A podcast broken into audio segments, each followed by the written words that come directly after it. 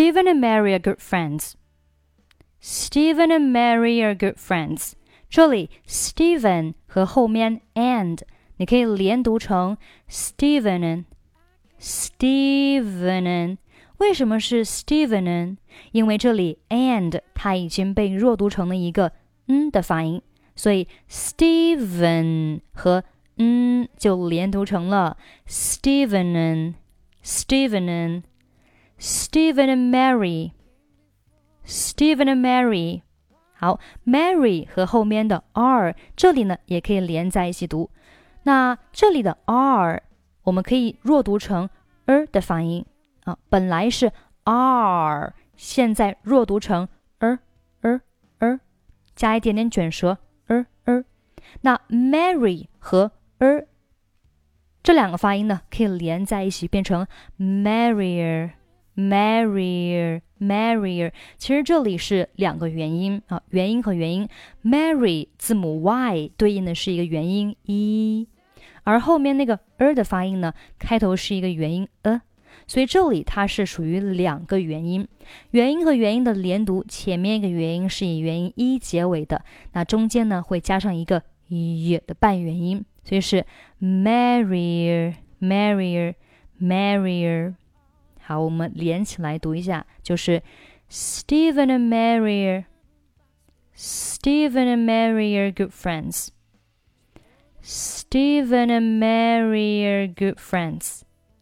后面 good 末尾的不用发音。Steven and Mary are good friends.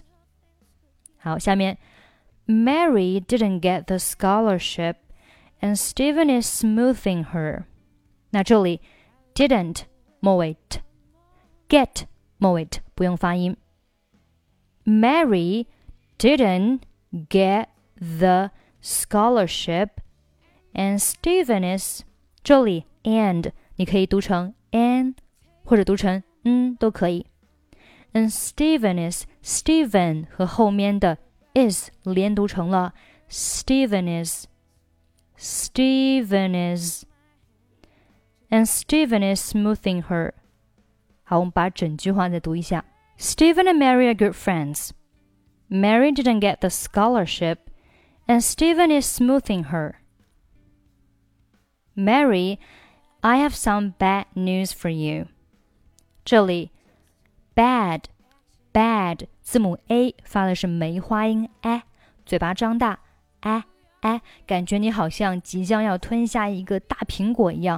a bad bad，在这里 bad 末尾的可以不用发音。Bad news bad news. I have some bad news for you.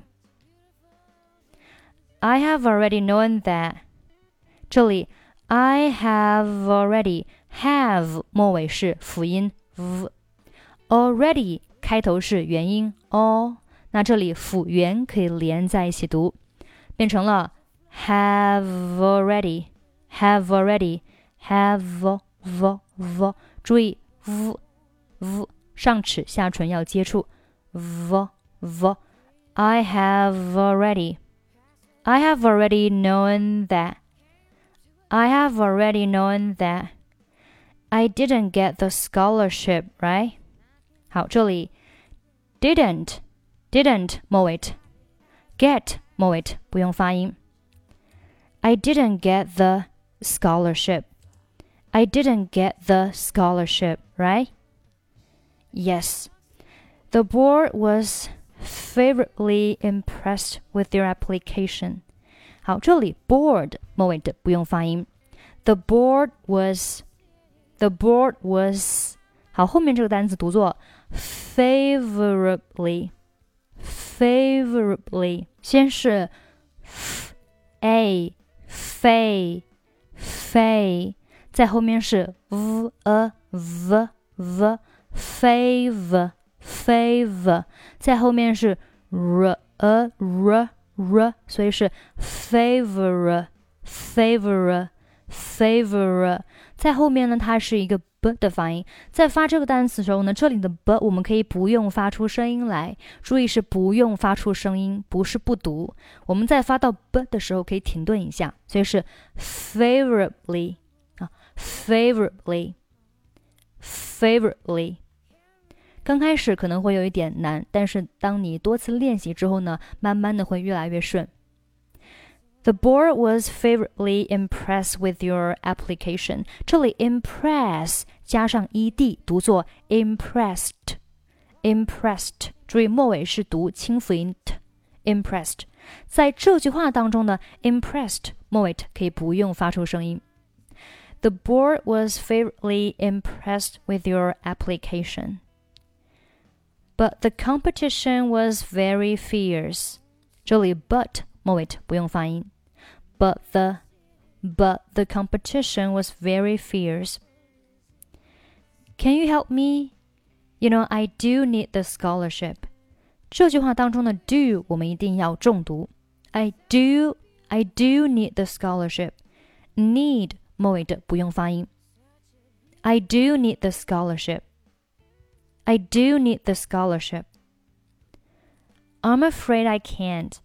这里 I'm afraid 和后面的 I 可以连读成 I'm afraid I, I'm afraid I, I'm afraid I can't.